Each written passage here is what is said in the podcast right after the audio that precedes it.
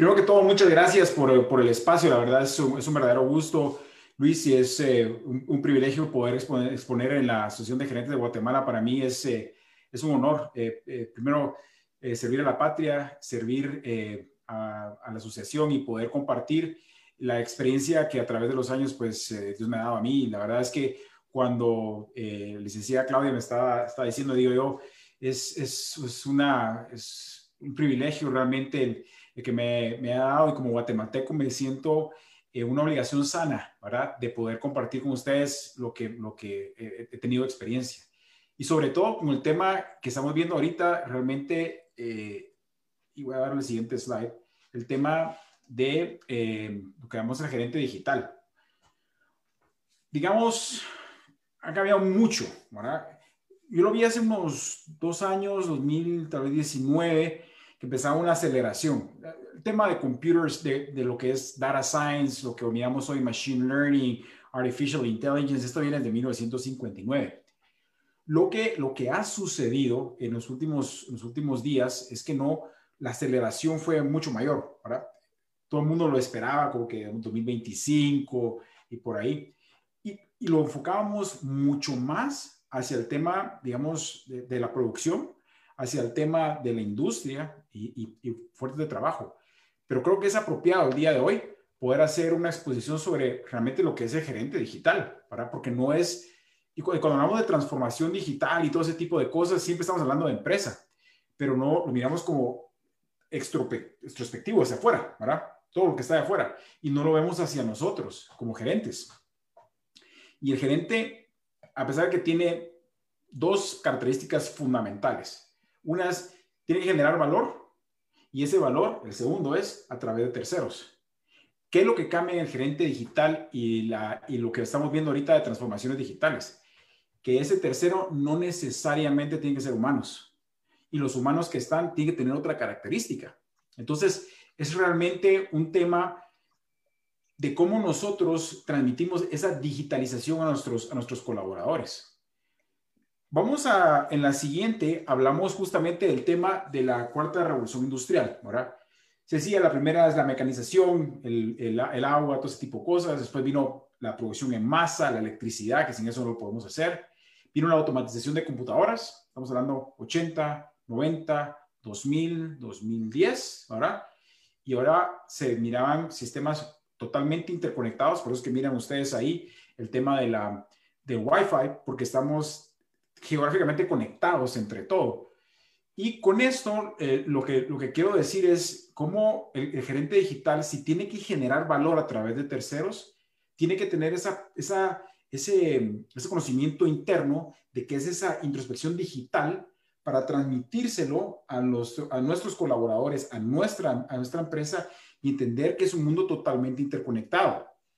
Vamos a hablar más adelante justamente en, eh, en aspectos de, de, esa, de esa interconexión, de cómo ya no es, ya no somos, no es una pirámide hacia arriba, sino que es invertida, y si es invertida, eh, se empieza a planar, y el gerente tiene que generar valor a través de otros, de otros, de otros medios.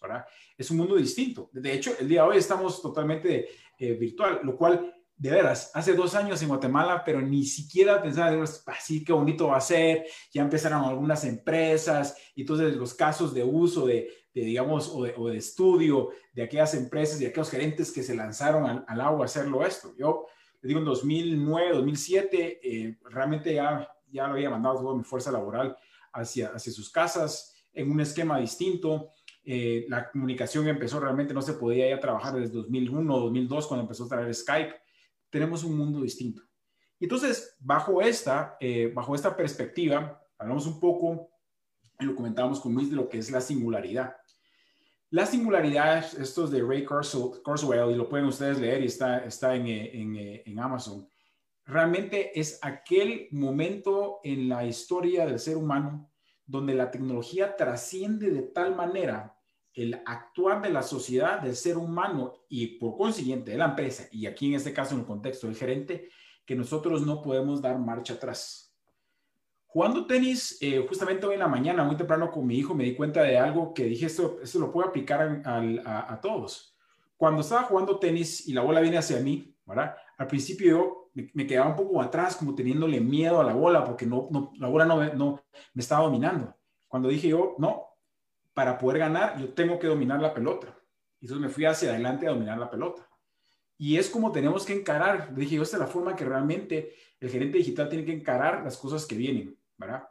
Primero que todo, esa velocidad que, recibimos de esa pelota, la tenemos que encarar con fuerza. No, no pensemos que nos va a atropellar, pensemos que la vamos a controlar, porque de veras, este cambio ya trascendió, ya todo el mundo digital, eh, miren, ya no, es una, ya, ya no es una opción, mira, vamos a ser totalmente físico, ya hasta, se mira de mala educación no, no expresar si lo podemos hacer de manera virtual y molestarnos que no va a ser de manera virtual es parte del, de la etiqueta nueva, ¿verdad?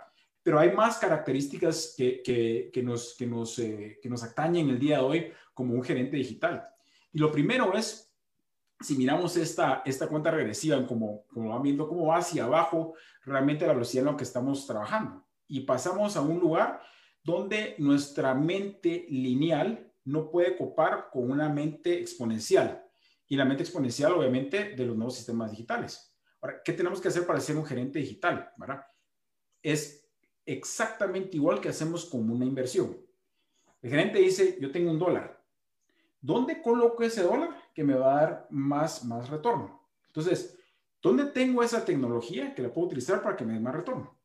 todo, ese, ese ecosistema digital y, y, y, estar, estar, sentirse muy cómodos donde el piso es inestable. Eso lo vengo haciendo desde hace ratos y creo que es una característica del nuevo gerente digital.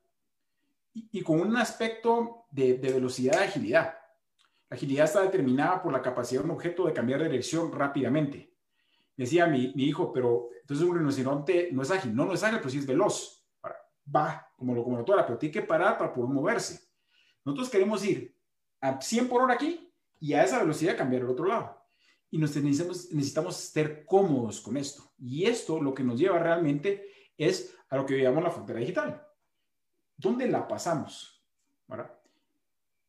Esa frontera digital ya, o dos cosas, o ya nos cerró la puerta, o, o realmente como gerentes el día de hoy decimos, no, todo lo que viene, que son las tecnologías que vamos a ver más adelante, IoT, eh, eh, de hecho aquí estaba hablando de data science y machine learning, artificial intelligence, eh, sistemas robóticos, sistemas cibernéticos, todo eso viene. Que me asuste, pues es igual que si estamos en el mar y miramos la ola, ¿verdad? O la pasamos por abajo, o la surfeamos, o dejamos que nos destruya. Yo creo que lo más importante es cómo lo enfrentamos y no tenemos miedo. Pero sí quería ver en la frontera digital y lo, lo mencionaba justo con Luis porque estamos disfrutando realmente de, esa, conversación el día de ayer y la, pasamos muy bien platicando de esto, demostrar realmente, y lo he, lo he hecho varias, varias veces, eh, cómo, cómo, cómo ha evolucionado la vida y dónde estamos nosotros. Entonces, del lado izquierdo ustedes pueden, ver que dice eh, cómo podemos sobrevivir, cómo podemos, y eso lo vamos a gerentes, ¿va? Enseñar software y enseñar nuestro hardware. Todo lo vamos a ver en el tema gerencial. La biología simple, ¿verdad? Yo busco algo, digamos, hace gerente de hace rato, yo mismo, gerente de mí mismo, encuentro algo y me voy para otro lado si no lo encuentro. Si lo y eso es como que muy hardware y firmware en el mismo lado. En el mundo cultural en el que estamos, que no habíamos pasado la, la singularidad, entonces tenemos una vida cultural donde nosotros, digamos, como humanos, y aquí donde está realmente la potencia de generar ese valor como gerente. Nosotros en pre-frontera digital pensamos, ok, ¿cómo podemos hacernos mejor? Entonces, más maestrías, más, más, eh, de hecho, podemos cambiar nuestro software de cierta forma. O sea, lo que nos caracteriza como seres humanos es, podemos hablar otros idiomas, podemos eh, ser, eh, utilizar otras técnicas, pero ¿podemos ser un poco más fuertes que alguien más? Sí. ¿Podemos poner, agregar los dedos? No, todo el mundo tiene en promedio, pues las mismas manos, eh, unos menos que otros, pero no, no va a haber una tercera mano utilizable, ¿verdad? Pero ¿qué pasa con la vida tecnológica? Y miremos algo gerencial. Primero que todo, se autorreplica. O sea, en el momento en que yo necesito más, me autorreplico. Segundo, puede diseñar su propio software, porque ahora tiene con la capacidad que tenemos hoy de Machine Learning, Artificial Intelligence, él puede diseñar las propias cosas. Y tercero, ¿sí? puede rediseñar o sea, su propio hardware. Quiere decir, no solo replicar lo que hago, sino decir, tengo dos brazos, no me alcanzan, pongo un tercero y cuarto. ¿Y eso qué implica para mí a temas gerenciales? Es ese dólar.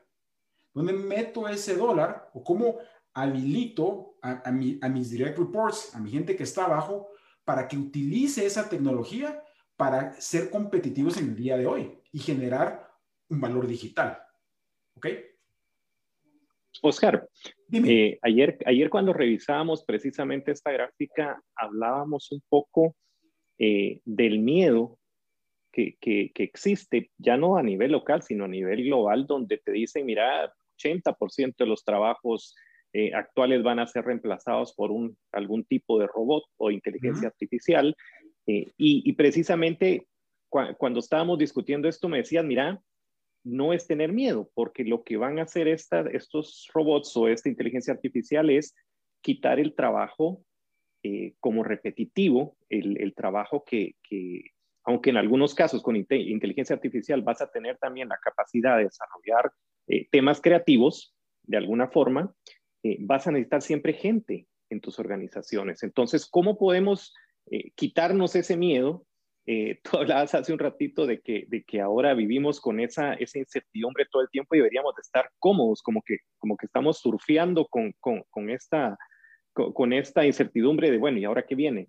Yo me recuerdo que por años has, has escuchado la frase cliché que te dice que lo único constante es el cambio. Bueno, en 2020 nos vino a enseñar a todos, ahora sí van a saber lo que es cambio y se tienen que adaptar ya. Entonces, ¿cómo podemos nosotros eh, pensar o decir esto es una oportunidad, porque si a mí me dicen, mira, tu trabajo va a ser reemplazado por un robot, o sea, lo primero que voy a, a, pensar es, bueno, me voy a quedar sin trabajo. ¿Cómo puedo yo visualizar esto, pero de una forma positiva y verlo como una oportunidad? Primero que todo, creo que no tenemos que tener miedo a quitar unas tareas repetitivas. Digamos, el ser humano es tan creativo, ¿verdad? Que por qué vamos a tener que hacer tareas si lo que hice ayer lo estoy haciendo hoy el día de mañana no tengo chance. Básicamente esa es la moraleja, ¿sí? Entonces, si lo que hice ayer lo voy a hacer hoy, ¿por qué no? Yo tomo la iniciativa de automatizar lo que hice y buscar generación de valor. Es más, digamos, pongámoslo desde el punto de vista competitivo gerencial, eh, Luis. Si yo tengo mi empresa, ¿verdad? Y le tengo miedo a eso, si mi empresa lo que hizo ayer lo hace hoy, y lo puede ser reemplazable porque un robot lo puede hacer, ¿por qué no yo me adelanto a tener ese robot y que todo el mundo tenga ese robot? Si yo llego a verlo y pregunto, mira, ya lo sabes, eso es automatizado, mi gente ya está automatizada. ¿Qué estoy haciendo? Generando valor. No estoy despidiendo gente. Si hay un tema educativo ahí que creo que vamos a hablar más adelante, que sí tenemos que cubrir, porque creo, digamos, seminarios como este, Luis, justamente, ¿verdad? Donde estamos explicando esto, ayudan a, realmente a, una educación, ¿verdad? Y tomar decisiones eh, muy acertadas, inteligentes y educadas, basados en data, para poder movernos. Creo que la, educación dejó de ser un poco sexy porque genera plata. Ahí es donde estamos. Ese realmente es el reto del futuro, ¿verdad? Pero tenemos que, tenemos que adaptar al cambio, o sea, tenemos que de una vez pensar, ok, ¿será que hay algo? Me dicen, mira, ¿qué, qué grabo? La vez pasada me preguntaron, eh, María Dolores, por cierto, me preguntó, mira, ¿qué hago para grabar? Eh, grabo datos, mira, graba temperatura, graba video. Tú nunca sabes esos datos. De aquí a cinco años, ¿cómo te van a, cómo te van a servir? La cosa es tirarse el agua, ¿verdad? Todo el mundo le tiene miedo. No, miremos qué podemos hacer en los límites que podamos. Y que no tenemos grandes, en grandes eh, cámaras. Yo les diría, eso no es el problema. Compremos una cámara, pongamos algo y empecemos a trabajar en eso es realmente no quedarse atrás, pero el tema educativo es importante, Luis. Genial. Ok. Y dentro de esto, Luis, hablamos justamente de la marca mínima, ¿verdad? Lo voy a hacer en el contexto, obviamente, de lo que es, de lo que es una empresa, pero creo que debemos de ver el gerente como su propia empresa, ¿verdad? Eh, ¿Qué hago yo? Hablamos de una hiperconciencia. ¿Cómo podemos hacer hiperconciencia? Tu pregunta anterior, ¿verdad? ¿Cómo censo ¿Cómo censo yo lo que está pasando? Antes nosotros decíamos y buscábamos, o le decíamos, mire, va a tener un ejército de gente que me lleve los informes a mí. Eh, esto ya cambió ahora, Luis, esto ya es, esto es otra, realmente, eso ya no juega. Hablamos un poco de la corbata ayer, corbata is gone, ¿verdad? eh, digamos, la asistencia, la asistencia se va, son para tareas muy puntuales, son asistencias mucho más distribuidas. Dejemos que la tecnología me hable a mí. Entonces, en términos de dar ese salto digital en gerencia, Luis y, y público general, lo importante es, ¿dónde puedo hacer para que esa información, lo que le llamamos, me haga un prompt a mí para estar atento a lo que está pasando? Ahí donde los métodos de control, los teléfonos celulares, y vamos a ver parte de esa tecnología, son importantes para que lo hagamos, para que esté ahí. Hablamos de decisiones instrumentadas. Obviamente, si los datos los estoy metiendo y yo, bien, la edad no es un límite. Lo, lo, que es el límite es la disciplina de sentarme a tratar de usar la compu, a tratar de entender, a buscar en internet la información. No es el problema. El problema es que no nos queremos sentar y agarrar, en lugar de ver dos horas televisión, realmente, sentar a ver el internet y qué me puede servir a mí. Y es cuestión de que de aquí adelante, una de las características que tiene que tener el gerente, a pesar de, de, adaptar la, la tecnología, es decir, estar abierto a eso y sentirse como donde el piso, donde el piso es inestable, es que las actualizaciones en cuanto a todas las competencias informáticas, y ya no solo para ingenieros en sistemas, no se hacen de manera bianual, se hacen de manera bimestral. O sea, implica que realmente esa educación del gerente es todos los días. ¿Qué hay ahí que a mi negocio me sirve, que puedo implementar de una vez o a mi gerencia? ¿Por qué? Porque mis decisiones tienen que ser instrumentadas. ¿Para qué? Para que esa agilidad a la velocidad que voy, yo pueda virar a otro lado, porque el tren viene y es una velocidad de temas digitales. Eh, creo que esto complementa, Luis, justamente lo que, lo que preguntabas anteriormente, ahora porque no... Ese, este, este triángulo para mí es la característica número uno de ese gerente digital, esa, esa competencia que tenemos que tener. ¿Ok? Excelente. Entonces, hablamos de empresas digitales y pongo todas absolutamente todas. ¿verdad? Había, había visto que en todas las empresas, las que hacen admisión de documentos, las que hacen eh, botellas, dice, es como que nos hemos vuelto unas empresas más de desarrollo de software. Su especialización no es esa. Lo, lo, que pasa es que miran que todas las tecnologías de la información empiezan a ser vitales para todo el mundo. Y si gerente digital no lo tiene como parte de lo que hace, lo primero que no va a entender es esa comprensión del modelo del cliente. Sea, ¿qué está ahí afuera? Y ese es en un mercado digital. Decimos, sí, pues vamos a vender. Claro, cada quien se conoce su mercado. Pero no va a dejar de ser un tiempo donde ya la generación dice, de hecho ya en Guate ya está, eh, mira, vamos a ir a traer un par de, de veras, vamos a ir a traer un par de litros de leche cuando venga. Mira, yo sé que paso enfrente, me dice mi esposa, pero ¿sabes qué?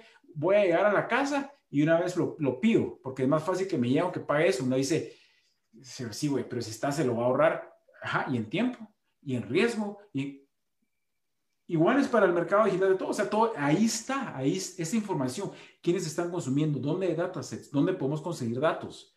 Aquí la cosa es generar esos datos y generar esos datos internos. Y lo, lindo es que como gerentes sabemos qué datos queremos. Generemos los digitales, hagamos modelos de inteligencia artificial, de machine learning, de todo ese tipo de cosas para salir adelante. ¿Por qué? Porque nuestros procesos se vuelven digitales no son, ya no son, todo, sí, hay procesos que son manuales y todo, pero tiene que haber una digitalización y vamos a ver de esas cosas porque son negocios digitales. ¿Qué tan rápido lo haces? Lo que estamos viendo es que los límites de control y productividad cada día son más ajustados, los márgenes son más ajustados, los volúmenes son más ajustados. Si no tenemos esa presencia digital, pues no lo vamos a hacer. O sea, no es un ERP, va mucho más, mucho más allá de eso es realmente pensar esa estrategia de manera digital. Entonces, hay unas distinciones claves eh, que hablábamos, Luis, justamente. Eh, primero, en cuanto al, al, cliente, ¿verdad? Aquí es, no como nosotros nos vamos a conectar con el cliente, sino realmente cómo el cliente se conecta con nosotros. Y eso es para mí algo raro, ¿verdad? Porque nosotros, cuando hacemos publicidad, hacemos broadcast. Ahí va para todo el mundo y hay que hacerlo. Pero la métrica ya no es la compra. La métrica es, ¿está conectado el cliente con nosotros? ¿Constantemente nos está llegando a ver? ¿Por qué es que Pinterest, Facebook e Instagram no hacen nada de publicidad? ¿Y ustedes saben por qué? Porque es el número de usuarios que se están conectando con nosotros. Entonces, si yo tengo clientes, ¿cómo hago para que el cliente se conecte conmigo? Competencia digital, ¿verdad? Esa es una forma distinta de pensar. Y también distinto de pensar para este gerente digital, Luis, y para el público general, es de veras, de veras, de veras, fuera de innovación y lo que queramos pensar, no dejemos, o sea, nosotros no, no, no pensemos que la tecnología se tiene que adaptar a nosotros. Nosotros nos tenemos que adaptar a la tecnología. Todavía sigo pensando que hay gente que quiere hacer mucho software, que quiere hacer muchas soluciones tecnológicas. Miren, si ustedes buscan en Internet y de veras lo que están buscando hacer no existe, métanle, si pueden, 40 millones de dólares. Sáquenlo porque creo que se van a hacer millonarios. Seguro que nadie, si nadie lo tiene, se van a hacer millonarios. Pero es, la probabilidad es mínima. Quiere decir que la mayoría de tecnologías están ahí afuera. Adaptémoslas. ¿Ok? Y sobre esto, ahorita viene obviamente la nueva norma, ¿verdad? Eh, la nueva norma, veamos a la gente que estaba en sistemas, eh, lo que me ha pasado a mí, pues no, no, me, no nos afectó eh, las cosas, pero digamos, hay, hay, hay, empresas que tenían muy, lo sentían muy en su corazón, ¿verdad? El, el, hecho de tener que reunirnos y las grandes salas de conferencias y todo ese tipo de cosas. Y, y se miran bonitos, y no voy a decir que no, pero la nueva norma nos saca realmente de ese, de ese tema. ¿Por qué? El nuevo criterio, eso es 100% digital. Hay una película, Luis, se llamaba Hit, que era con Val Kilmer y... y Robert De Niro. Sí, sí. Robert De Niro, buenísima. Exacto. Eh, y cuando él, muy, muy buena. Y hay varias cosas fuera del crimen y todo ese tipo de cosas. Hay una cosa que, que, que duele, pero decía, en este negocio, lo que no podemos es estar, estar amarrados a algo o a alguien, porque en el momento que tenemos que volar, tenemos que volar, y es cuando la deja a ella y es ese tipo de cosas. Creo que en el mundo digital, no estoy hablando de amores, por favor, sino que estoy hablando realmente de negocios y gerencias.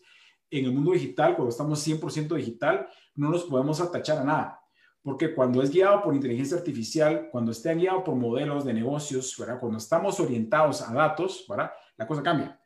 Eh, si, si me gusta esto, qué bueno, qué lindo tu corazón, qué buena tu creación. Aprendemos de que eso es cosa del pasado. Lo hiciste, lo lograste, lograste hacer lo que está aquí atrás. Excelente, sigamos adelante. ¿Por qué? Porque entonces roboticemos, déjalo que la máquina lo haga.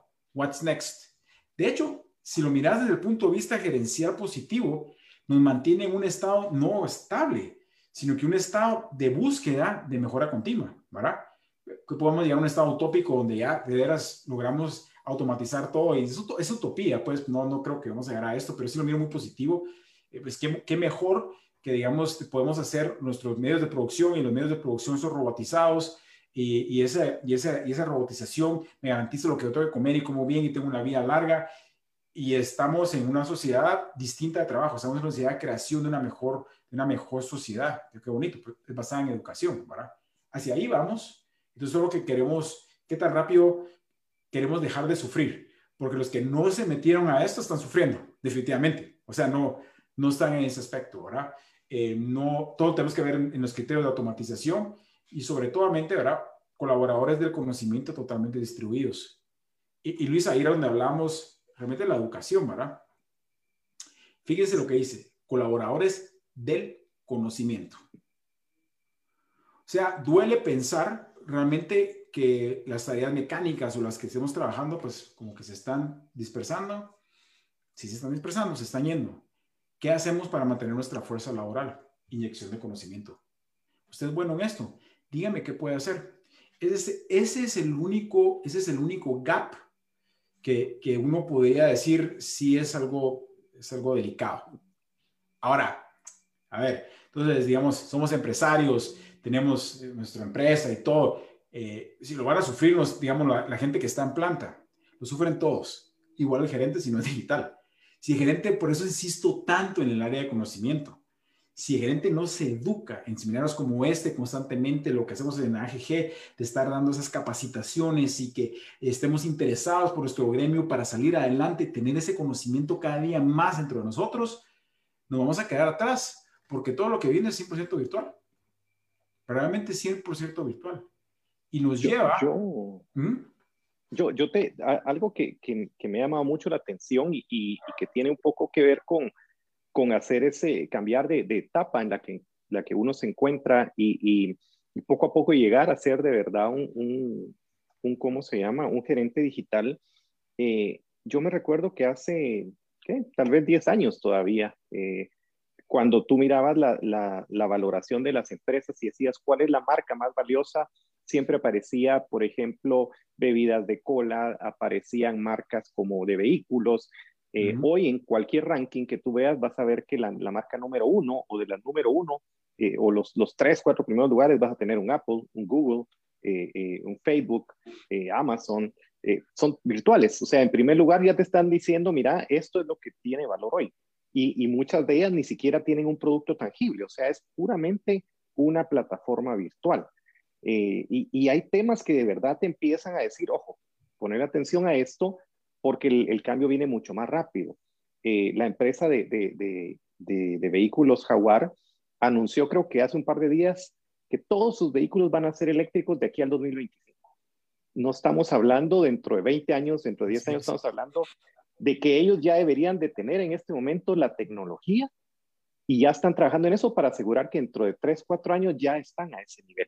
Eh, la empresa más valiosa del mundo eh, a nivel de vehículos es Tesla, una empresa que hace 10 años más o menos no existía, o por lo menos ni siquiera la conocíamos a nivel general, eh, y que ha estado perdiendo plata constantemente por mucho tiempo, hasta hace poco empezó a, generar, a generar utilidades. Y hoy por hoy casi que triplica al segundo lugar en su, en su cotización eh, en, bolsa de valores. Es impresionante.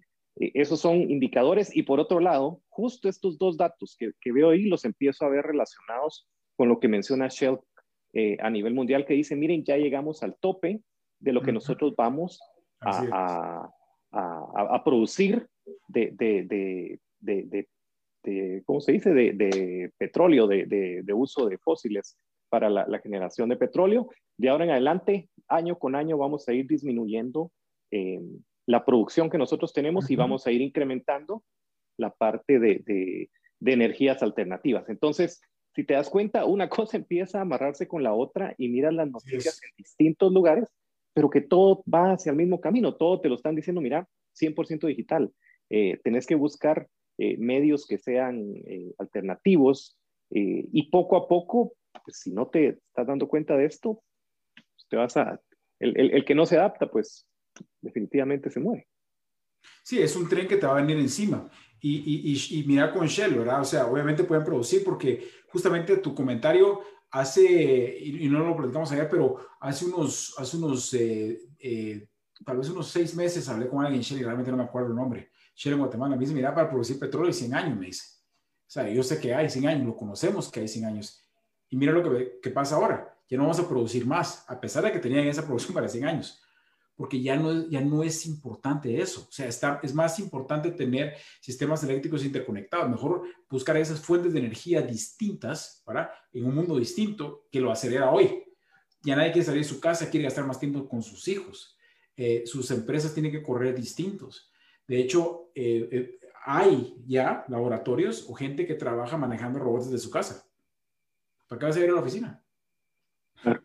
Definitivamente. Es, es eh, si viene un mundo interesante. Lo, lo, que, lo que pienso, y, y, quiero, quiero, quiero expresarlo, es que si creemos en Guatemala que, o tal vez en, en, los países que no están desarrollados, Guatemala, México, Salvador, todo el mundo, México tal vez un poco distinto, pero creo, eso es mi sentir, eso soy yo hablando, que sentimos como que sí, pero eso es para, digamos, empresas allá más arriba, en el primer mundo, pero la velocidad es una velocidad geométrica.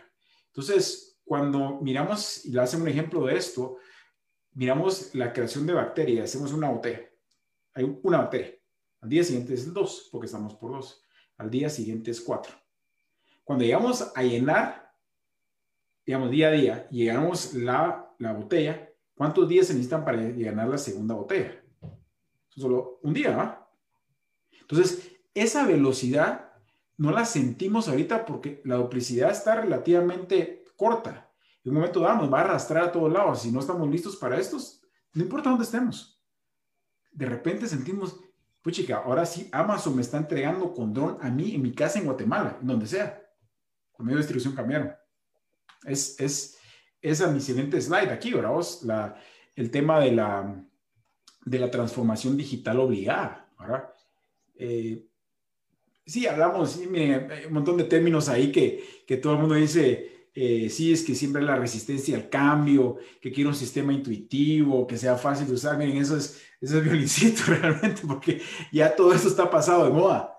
O sea, hablen de cosas hacia adelante, avanti, gerente, que va mil años adelante. Y todos dicen, ah, no, hombre, es que eso es demasiado lindo. Miren Elon Musk, ahora lo hablamos ayer, ¿verdad? Ahí está. O sea, ese tipo llegó con todo y le pegó con todo. Jeff Bezos lo mismo. O sea, se fue para adelante. Creo que Bill Gates y Steve Jobs son diferentes, son visionarios. Y, y ojo que, que, que, cuando, cuando empiezas a ver un poco el tema de, de, Elon Musk y, y, y, su empresa, muchas de las patentes que él tiene son, son patentes que él está compartiendo eh, para que alguien más las pueda agarrar y decir, mira, aquí está mi patente. Como que, como que fuera su cuenta de Facebook, cualquiera puede ver lo que él está poniendo ahí. No es ya no es el tema de decir la patente, esto que inventé yo, es, es lo que va a hacerme valioso en el futuro. Es, mira, lo tengo que compartir, aunque sigan haciendo un producto que es una combinación de, de, software y hardware que, que, hecho hasta se mueve. Y, y, es, y, es, y es correcto, ¿sabes por qué? Porque en el momento que se vuelve público, inmediatamente puede replicarlo. Digamos en las empresas, no sé si has visto el primero que salió Blur, si no me encuentro para el background de, de, las, de, las, de las, imágenes cuando estabas transmitiendo video era Zoom. Eh, inmediatamente a las dos semanas ya estaba Teams y después ya estaba BlueJeans y, o sea, todo el mundo lo hace, o sea, lo repite. Entonces dice él, ¿para qué voy a sufrir tratar de servicio si lo que yo tengo es justamente mi siguiente slide, ¿verdad? Que hablamos de, de esa orquestación, ¿verdad? O sea, es realmente cómo pongo toda esa gente que está aquí pero Dario, hablamos, ¿verdad? Ese tono distinto, y lo he dicho anteriormente, ¿verdad? Parotti en la ópera, ¿verdad? La ópera se da por libreto, y eso no tiene que seguir estas reglas, y va. pero de repente él, en, esa, en ese conocimiento del público, que es su mercado, con la orquesta que está atrás, da una nota que no estaba, pero se oye preciosa. Eso va a hablar gente. No importa que todo el mundo conozca el libreto. ¿Me explico? Eso es lo que está diciendo él. Todo el mundo conoce el libreto. Sí, ahí está. ¿Qué haces con él? Es la diferencia característica igual de, gerente digital. Entonces, en esa, en esa orquestación digital que hablamos, hablamos obviamente de go-to-market, engagement, operaciones, procesos digitales, ¿verdad? Y tenemos este, este modelo de negocio, ¿verdad? Que es, que es distinto, ¿verdad? Que tiene una estrategia de visión en el espacio virtual, eh, visión en modelo digital y realmente se hablan de ingeniería hace, hace, unos, hace unos años. Eh, yo creo que más que reingeniería, ¿verdad? Es, es una readecuación absoluta de todo lo que tenemos. Si ustedes me dicen cómo lo podemos hacer, es esa transformación digital implica, ok, ya tenemos todo esto que hicimos, qué bueno, nos funcionó hasta el año 2020. Hoy comenzamos de cero, pero tenemos todo esto. ¿Cómo hacemos para que el 2025 ya no consumamos petróleo? ya no consumamos petróleo, verdaderamente porque si realmente estamos en una vista de modelo como empresa de servicios todos. Al final es, ¿qué servicio me vas a dar? ¿Quién es el que vende? No es la máquina. El que vende es el humano. Y el gerente tiene que identificar realmente dónde el humano genera ese valor. No está afuera, porque quien me compra es un humano también. Son, son competencias distintas, ¿verdad? Y en el portafolio de servicios, pues sí, hay que hacer una revisión. Estos son consejos que yo doy para dar cuatrimestral de la tecnología, eh, integrar esos ciclos de vida en los servicios, tener una estrategia de mercado distinta realmente, ¿verdad? Una propuesta de valor digital, o sea, cómo estoy yo en el mercado. Y no es solo hacer un e-commerce, ¿verdad? ¿Qué están haciendo la competencia? ¿Cómo lo están haciendo? ¿Cómo le meto tecnología? Pero, pero tecnología de veras, no, no sé cómo expresarlo, decir, no puedo vivir sin ella, ¿ok? Porque ese es nuestro vivir, ¿verdad? Eh, canales de ventas, metas y métricas. Y esto, si gustas, eh, pues realmente me interesa compartirlo, ¿verdad? Para que lo puedan tener. Eh, pero fíjense, cuando hablamos entre metas y métricas, el número de usuarios que están registrados. Una característica que vemos en las redes y lo van a ver los digital marketers es cuánta gente está llegando. Y se dan cuenta que no es, sí es un outreach, pero más importante es cuánta gente viene hacia nosotros. Es digital, o sea, cuánta gente está conectada con nosotros, ¿verdad? Que es justamente las vistas a nuestro site, el número de usuarios registrados, ¿verdad? ¿Por qué? Porque todo viene de generación de leads, costo de adquisición electrónica. Eh, por ejemplo, ayuda muchísimo en Facebook a optimizar esos, esos, esos presupuestos, a poder, eh, que es una empresa nacional, a poder salir adelante y poder decir, ok, mira, eh, no te está funcionando esto, tu sector está, está aquí, los segmentos están por acá, no tenés estas respuestas. Ya no es, ya no voy al ojo, pues, voy instrumentado, porque mi conversión tiene que ser buena. ¿Por qué? Porque tengo que ver, ya no es una plataforma de, yo te voy a llamar, sino es una plataforma de autoservicio. ¿Cómo yo llego y busco? Ya no, no quiero ese contacto, sino que la plataforma me dé ese servicio a mí. Y justamente hablábamos ayer, ¿verdad, eh, eh, Luis, del tema de recurso humano, ¿verdad?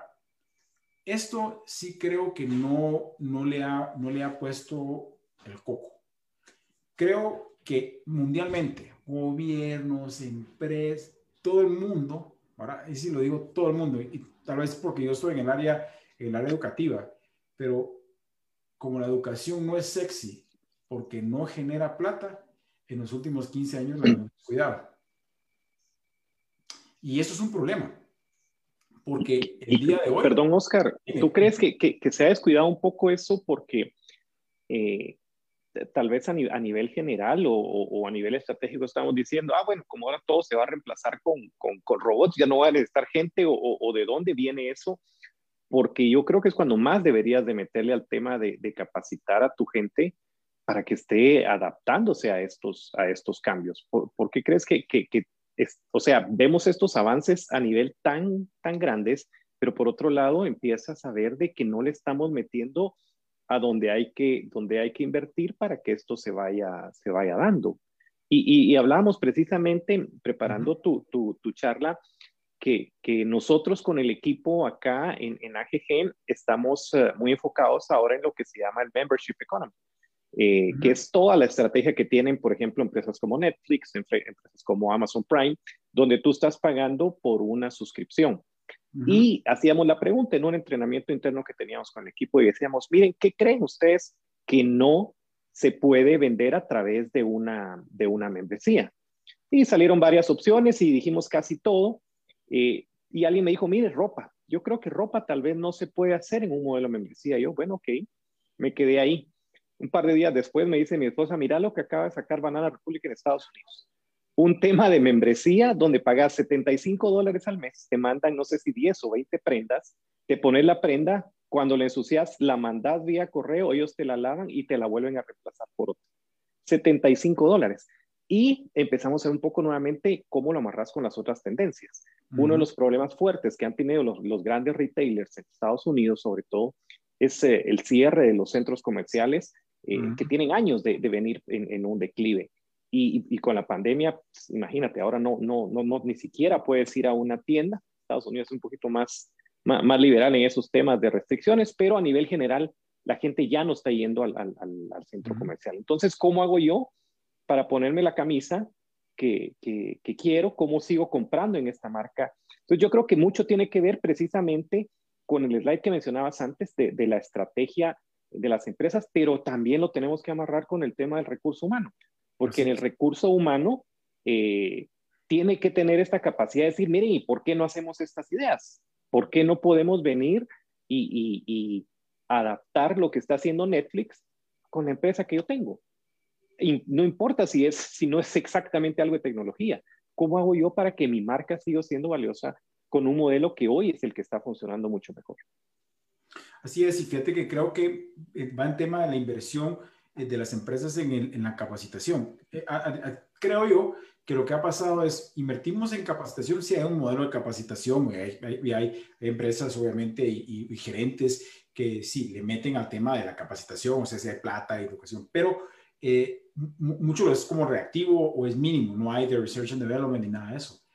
Esto es parte de tu costo de operación ya, pues, o sea, incluso en ti mismo. O sea, yo, yo, por ejemplo, te lo digo, yo tengo unos cinco suscripciones de diferentes lugares técnicos y de veras, créanme o no, es hora y media a dos horas diarias, de veras, o en lectura o en conocimiento de esto.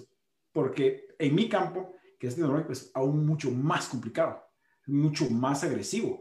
Pero igual, o sea, cuando tú no, tú no tienes una, a ver, tú no inviertes en tu, en tu, en la capacidad o, o no miramos sexy la, la, inversión en educación y una buena educación, sobre todo matemáticas, ese tipo de cosas, el mercado no perdona, lo sabemos correctamente, pues. Eh, entonces, ¿quién voy a contratar? Sí son dos personas exactamente igual, pero este, aunque tiene un poco más de educación digital, y con, lo reemplaza naturalmente.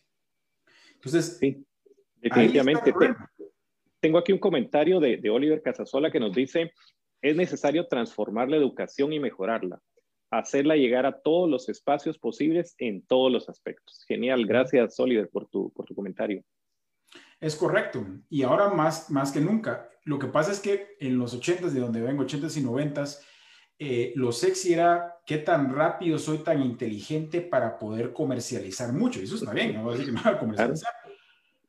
El tema es que dijimos que los nerds, o sea, eh, Bill Gates y mis compatriotas, los dejamos como que esa mala ahí está loca haciendo algunas sus cosas por ahí.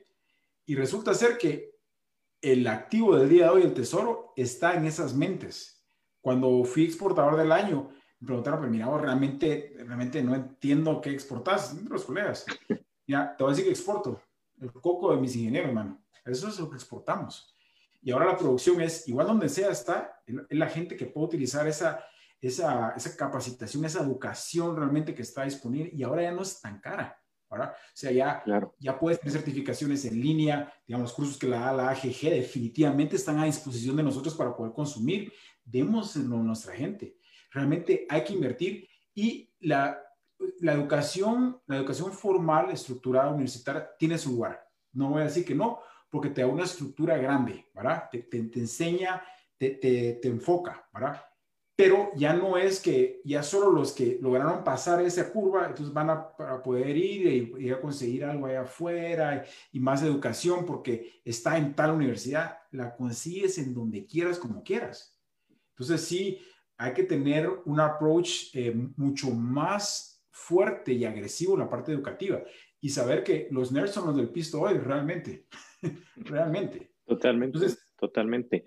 Mira, Oscar, y, ya que estamos hablando del tema recurso humano y, tú que estás en, una de las empresas eh, más ícono, te diría aquí en Guatemala, de, todo el tema de los BPOs, eh, nosotros recientemente nos, compartieron un, estudio, creo que tú también lo viste, de las grandes oportunidades que tiene Guatemala eh, y uno de los que volvía a salir era el tema de BPO, pero la gente dirá, pero ¿y qué más van a hacer? O sea, ahorita tenemos mucho eh, de, temas donde las personas están recibiendo eh, o haciendo eh, llamadas de Guatemala a, algún otro país o de algún otro país para Guatemala, pero vienen cualquier cantidad de oportunidades a través de BPO, o sea, desarrollo de software, hasta, hasta, podrían ir avanzando a otro nivel que nosotros ni siquiera hoy nos imaginamos. Entonces, ¿cómo preparamos a nuestra gente?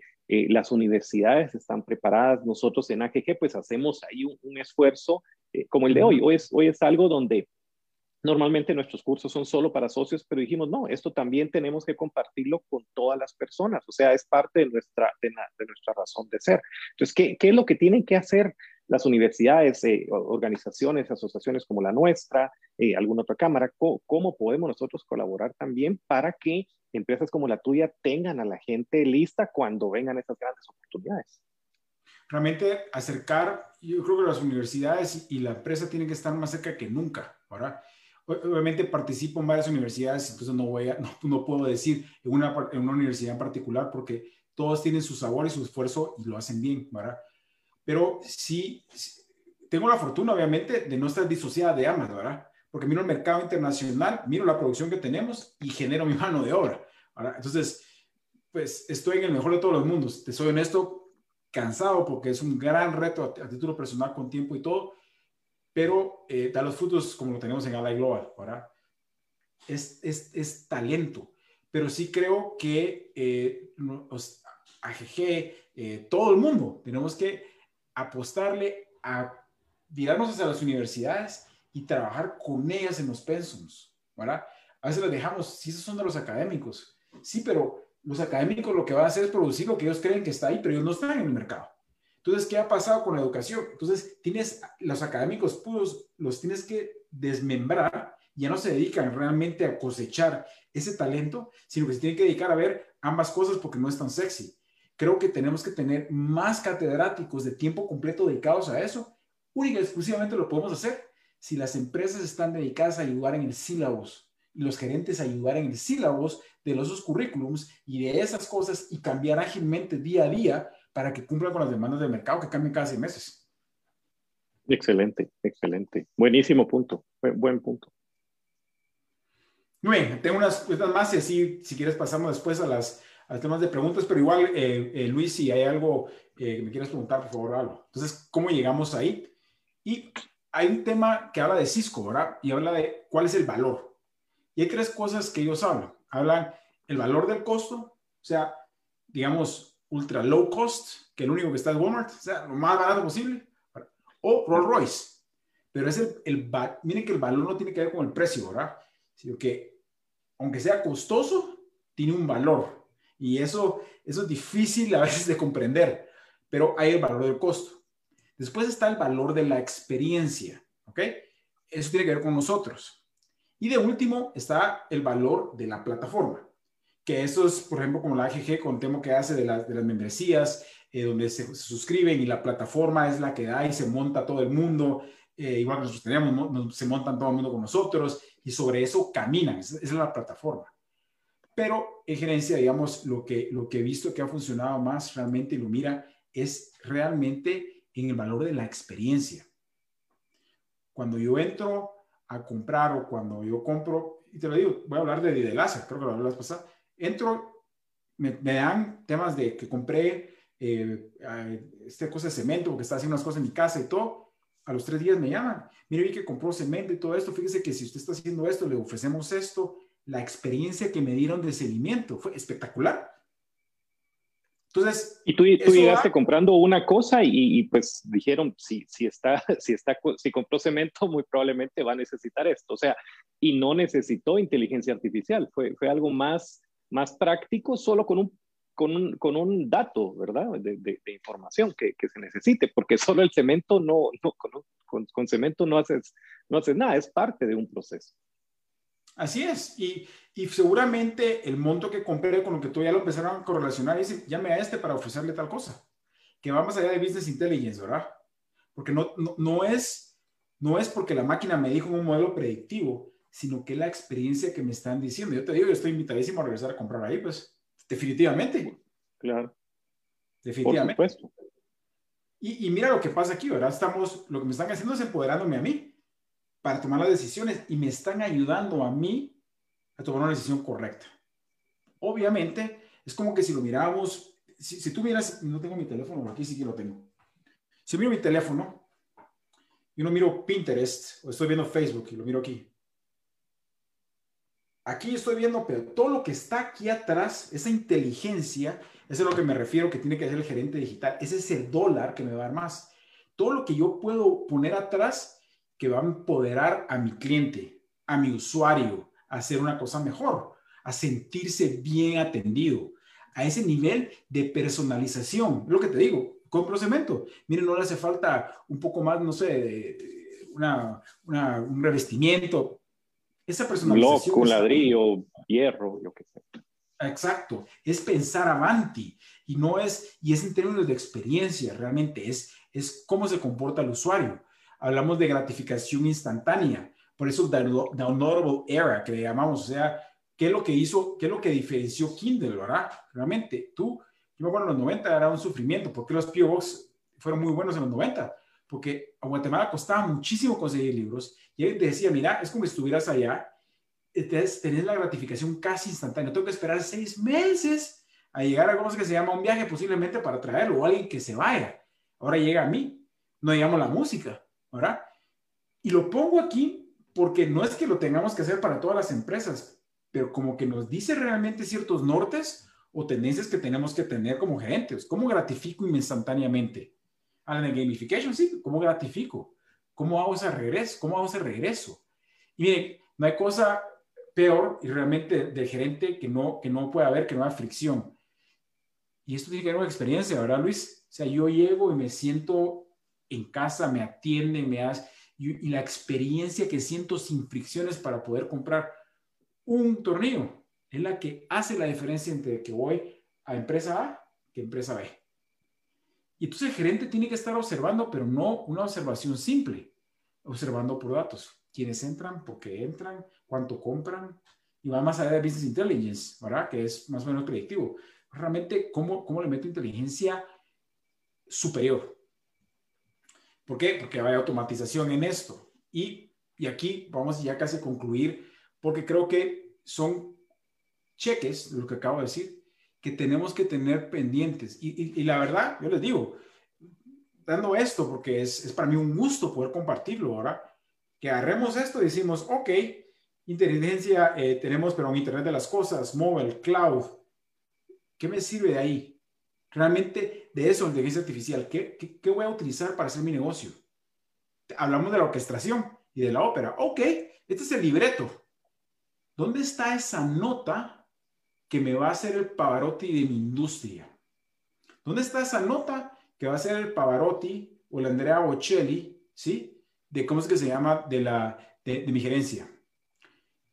Otras cosas, Big Data, blockchain, lo vamos a hacer aquí, Robotic Process Automation, virtualización, que dicho sea de paso, te lo digo, es en nuestro andar de área en la global. Todos estos bloques de construcción los tenemos y los utilizamos, porque vamos avanti. Pero hay algo que viene y, esto sí lo quiero, lo quiero, lo quiero recalcar, ¿verdad? Ahorita sí viene lo que es quantum computing y eso va a resolver problemas que no hemos visto antes y ya está muy cerca. Digamos, problemas criptográficos se van a resolver. Esto sí es un tema adicional. Lo que en criptografía normal se tardaba 100 años, lo vamos a resolver en 3 minutos. La, la, la modelación de temas de eh, moléculas específicas de calcio muy difíciles de hacer a nivel submolecular, lo vamos a poder hacer con esto. Eh, hay temas que se vienen interesantes. Entonces, ¿por qué lo estoy diciendo esto? No, no para decir, pero eso es de ingeniería. Es para decir, estemos pendientes de ya ver qué podemos hacer con esto. Porque realmente, ¿cuál es el modelo de negocio? Y te lo digo, en esa curva que está así, en donde se llama Denis, miren ustedes ahí, si usted no está ni van lineal, cuando se hace la ni la competencia lo tiene, lo que ustedes van a hacer es una declive total, que no van a alcanzar al que está. Nunca lo van a alcanzar. Entonces, el gerente digital tiene que estar sobre ese lado. Y aquí algo que pongo. Dice, you know things are going to be really different, dice. No, no, I mean, really different. Y miren cuándo lo está diciendo. 1986. Llevamos a 35 años de esto justamente este año. 35 años. Porque creo que si algo tiene que tener el gerente de hoy, es el quantum DNA. Ese DNA de salto cuántico sí lo tiene que tener. Porque, digamos, si estamos hablando de supervivencia, el que tenga ese DNA sobrevive. Después los otros se van a cobrar, pero lo que fueron reyes en un momento dado, pierden sus, empresas, pierden lo que tenían que hacer porque no quisieron dar ese salto. Ahora van a decir, mira, pero la gente de edad y todo, esto no tiene nada que ver con edad. Que quede claro.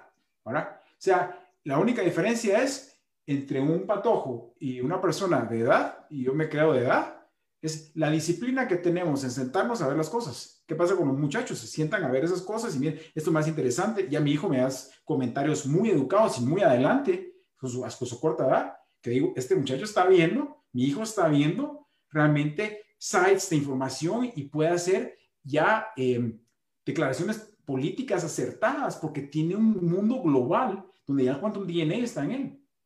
Para la gente que tiene 75 o 80 años, exactamente igual. Solo siéntense a hacerlo. Yo no creo que lo único que nos hace es un poco más lentos en movernos, pero no aquí. Eso sí estoy, eso sí estoy claro. Y lo único que tenemos que hacer es introducirlo. Y por esto nada más em, dejo ahí, Luis, eh, que yo escribí a principios de este año, del año pasado, perdón, alrededor de mayo, eh, de New Norm, que es justamente después de la pandemia, qué es lo que estamos viendo a nivel gerencial. Ahora, ¿por qué? Porque ahora esto es marca mínima, no es una estampa en el pecho, lo voy a comprar tal sistema, la pasada nueva, ¿verdad? Sino que es la nueva norma. Eh, aquí dejo la mi información de, de, de, contacto, Luis. Y no sé si, si queremos eh, platicar en algo, algunas preguntas que hayan venido, Luis, y, lo platicamos de una vez. Sí, pues mira, eh, primero que todo, agradecerte y aparte de tu conocimiento, algo que, que, me encanta es, es la energía que le metes a esto. Eh, el, el, el, el, feeling, le decimos nosotros también, de, de, querer compartir esto y, y, me da la impresión como que, bueno, me da un poquito así como de, de sentimiento de decir, hijo, ahora voy atrasado con todo lo que, está, lo que estás platicando y, y, puede ser un poquito el sentimiento de, muchos de los que, de los que estamos escuchando y van, van a escuchar también esta, esta, esta interacción. Eh, me, me, quedo con algunos temas. Eh, tengo algunas preguntas que algunos, algunas personas me hicieron antes, de hecho, de, de, de, empezar, eh, pero me, me, encantaría volver a tomar el tema y es tal vez llegando un poquito a conclusiones, sentirnos cómodos con el piso moviéndose. O sea, ¿podremos llegar a estar cómodos? ¿qué, ¿qué, consejo nos das? Porque definitivamente no, no, no, no es cómodo, pues, o sea, no es cómodo, es como, mira, tenemos que estar todo el tiempo flotando. Si alguna vez has estado en el mar y sabemos medio nadar, eh, pues un ratito lo, lo, puedes pasar o en una piscina, pero no puedes estar todo el tiempo, un día entero nadando porque, o sea, y, y, así sentimos muchas veces estos cambios. ¿Qué, ¿Qué consejos nos darías para poder realmente decir, bueno, yo me siento cómodo con, con no saber qué va a pasar mañana?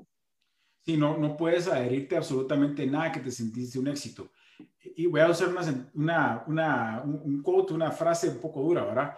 Dice, el, el ganador se levanta muchas veces de los fracasos, pero el perdedor nunca se levanta de su, de su, de su, de su, su logro, de su triunfo. O sea, si me dices en eso, a la puchica, logré hacer ese website, tengo esa plataforma y hoy tengo seis meses de que la gente se está metiendo por millones. Qué bueno, agarrar el trofeo, abrazarlo ponelo ahí arriba en la santería y olvídate de él y seguir adelante, como que nada hubiera pasado, porque si te quedas ahí atrás, no sales. Entonces, esa incertidumbre de que tengo que volverlo a hacer, vamos a tener que acostumbrarnos de que no es, una, no es un chorro de energía para poder después bajarle, sino que a dosificar esa energía para poder hacerlo en esos pequeños pedazos. Excelente. Eh, me preguntan un poco ¿cómo visualizas tú la, la oportunidad de, de, los BPOs o, call center, como se le conoce normalmente en, en, el medio? ¿Esa oportunidad va a seguir creciendo? Eh, ¿qué, qué, visualizas tú acá? Eh, hoy es, no sé, no, no tengo datos exactos, pero sé que es un buen, un buen número de personas las que están empleados en algún tipo de BPO, sobre todo a nivel de personas jóvenes. Eh, es el empleador, el primer empleador que vamos a tener. Hay un tema de carrera entre los BPOs.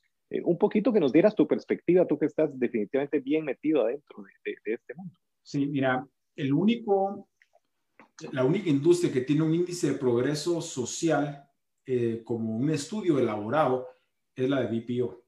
Y lo que ha pasado y está directamente relacionado es entre más estés en la industria, más tiempo permanezcas en la industria de BPO, tu progreso social empieza a subir, casi que lineal.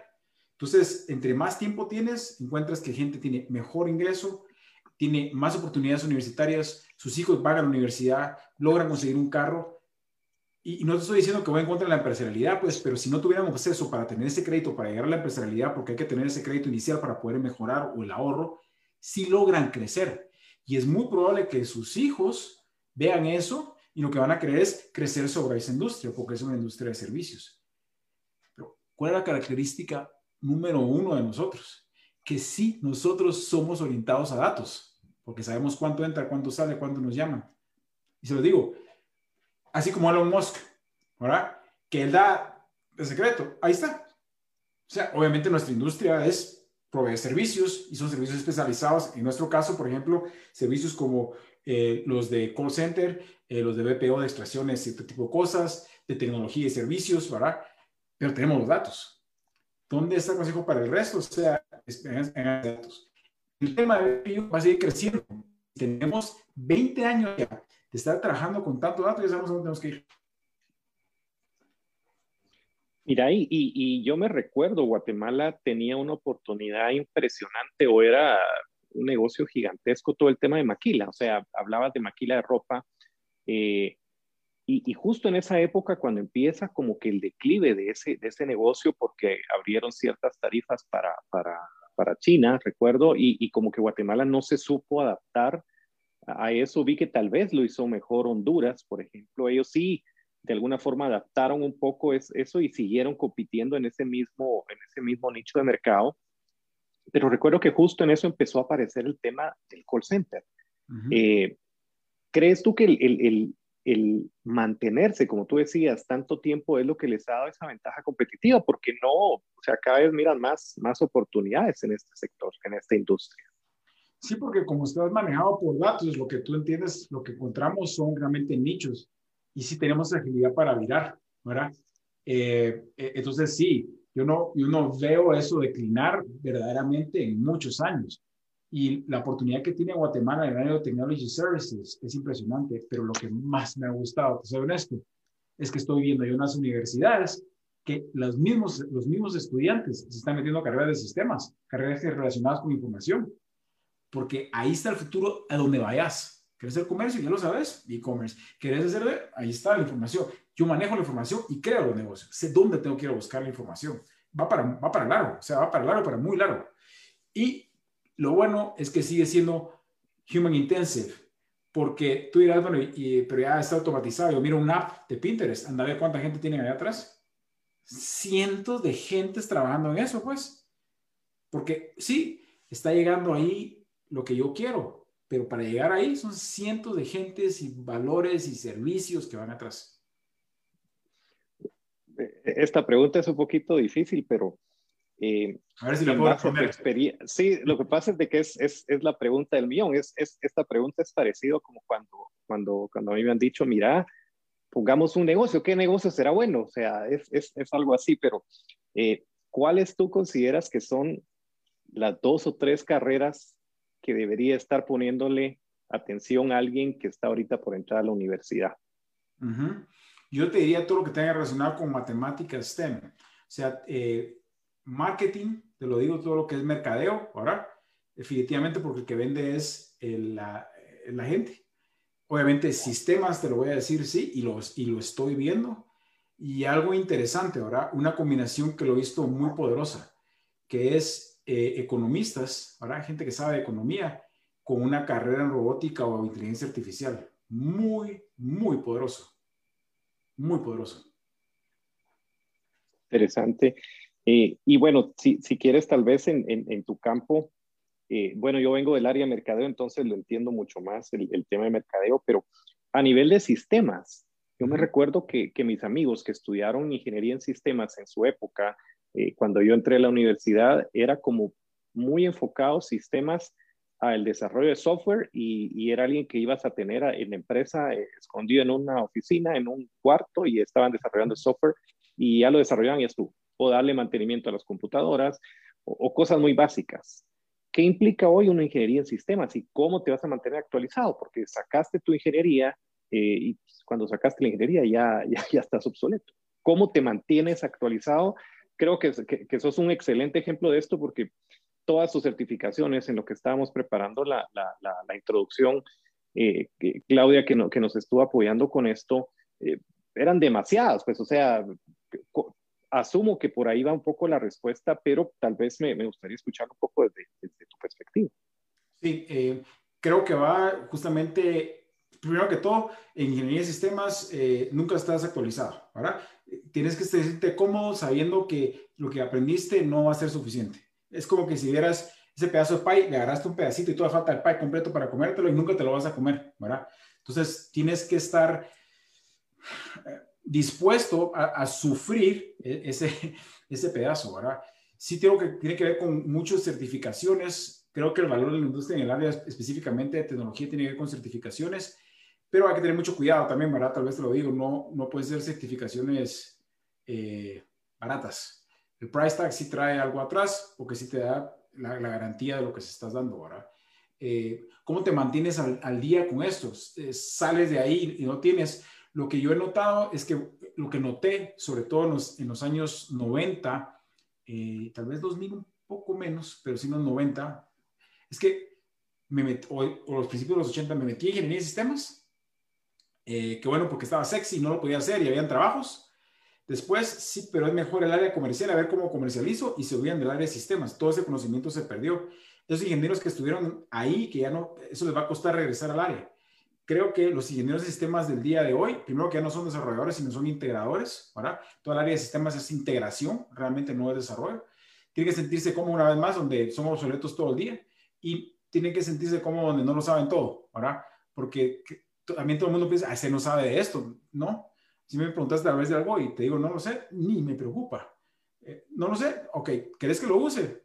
Eso sí te digo, la velocidad con la que aprendes sí determina. Dame una semana y te lo voy a poner a hacer. Eso sí es una, ese es un diferenciador. Entonces, si tú dejas mucho tiempo a que tu mente no aprenda, entonces sí, una nueva tecnología te va a tomar tres meses en aprenderla, cuando tendrías que hacerlo en una semana. Excelente. Tengo aquí eh, Mao Patino, Patiño, asumo que es, dice, es necesario trabajar en las capacidades de los colaboradores y alinear los procesos al mundo digital. Totalmente de acuerdo, eh, Mao. Eh, y tal vez para, para, ir finalizando, Oscar, ¿cuál es la materia prima que necesitamos para el futuro? STEM, ciencias, tecnología, eh, y matemática, todo ese tipo de cosas. La materia prima está en la cabeza. Si tú tienes sistema de manufactura o hardware o equipo que se puede rediseñar o se puede reproducir, entonces necesitas materia aquí, ¿verdad? Que piense cómo vamos a hacer las cosas mejor todo el tiempo, cómo vamos a hacer esos robots para hacerlo, para hacerlo mejor. Eso, eso es, eso es. Hasta un momento dado que realmente todo debería ser automatizado en el mundo utópico, sí, pero entonces tenemos que utilizar esa ciencia para cómo dejo mejores hijos, cómo tengo una mejor familia, cómo soy un mejor ser humano. Excelente, eh, Oscar. Pues la verdad no me queda nada más que, agradecerte. Eh, algo interesante de esto es de que, bueno, esto fue en vivo, pero igual esto vamos a empezar a compartirlo en nuestras distintas eh, plataformas. agradecerle también a Live Global por, por, prestar, por prestarnos a, Oscar un ratito y un poco de su experiencia. Eh, cuando programamos esta charla, dije yo, bueno, vamos a sacar aquí todas las conclusiones para de verdad convertirnos en un gerente digital y, la verdad es que la, conclusión que saco es, nunca vamos a ser el, gerente digital, pero sí podemos empezar a, transformarnos en ese gerente digital. Tal vez nunca lleguemos a graduarnos de eso, pero tenemos que ir buscando el camino. Yo creo que disfrutar de ese camino, de, estar aprendiendo todo el tiempo, em, va a ser al final de cuentas lo que nos va a hacer exitosos.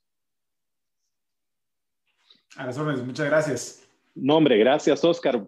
Excelente tu presentación. Eh, pues eh, eh, invitado seguro para, para, para, más charlas si, si, si, si, te animas aquí con nosotros y, gracias también por ser nuestro, nuestro primer AGG Live.